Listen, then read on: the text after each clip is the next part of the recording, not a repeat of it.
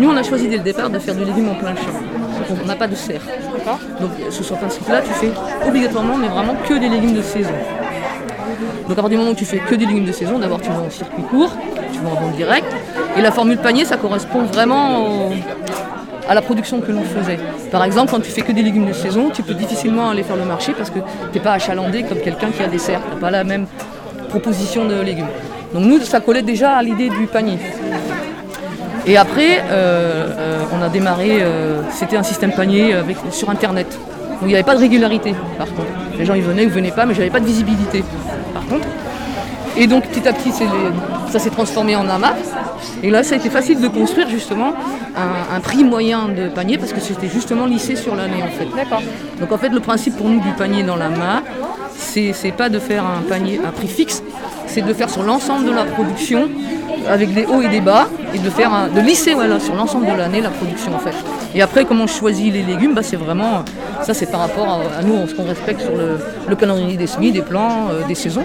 Finalement, lorsqu'on essaye de faire des légumes justement un peu nouveaux ou un peu anciens ou un peu rustiques, peu importe comment on les appelle, ça plaît en fait pas très, très peu en fait parce que les gens n'ont pas la connaissance. Donc si tu veux faire des nouvelles productions ou des essais ou des tests, bah, tu as intérêt à vraiment faire en amont vraiment de la pédagogie et de l'explication. Sinon les gens ils vont pas avoir la curiosité spontanée de le d'aller vers ce légume quoi en fait. Donc on a fait, on a même, su- on a même supprimé certains légumes parce que ça fonctionnait pas assez. Voilà. Maintenant les essais que l'on fait c'est par rapport au, au réchauffement climatique. quoi. Là on est en plein dedans. Des gros changements, c'est pas encore des bouleversements parce que parce qu'on parce que je pense que déjà dans notre mode de travail, surtout dans le travail du sol, eh ben, on peut dire que on- nous on était déjà un peu équipés pour appréhender les, les- les- les- surtout les, les- périodes de sécheresse et de manque d'eau en fait. Donc en fait on, on- on continue d'évoluer un peu, on va dire à peu près toujours dans le même sens. Alors on l'a accéléré depuis l'année dernière et on va continuer à l'accélérer un peu cet automne et l'année prochaine, c'est vrai. D'accord. Et c'est quoi exactement les... Tu mets des choses en place, tu... tu changes ta manière de faire, tu changes le calendrier. Tu modifies exemple les- les... les dates. Tu modifies les dates, tu vas rechercher à nouveau les, les variétés, tu vas voir si tu peux travailler à nouveau sur les variétés. La modification de calendrier de plantation, oui.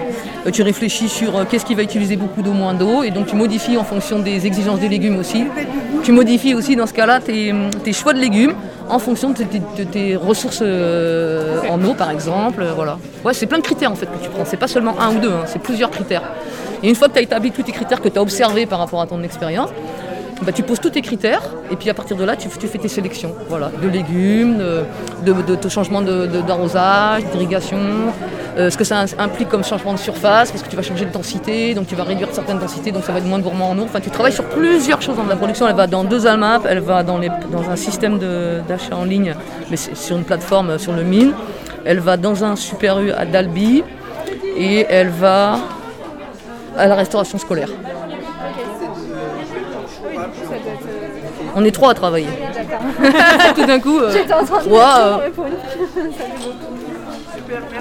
non, je suis pas toute seule.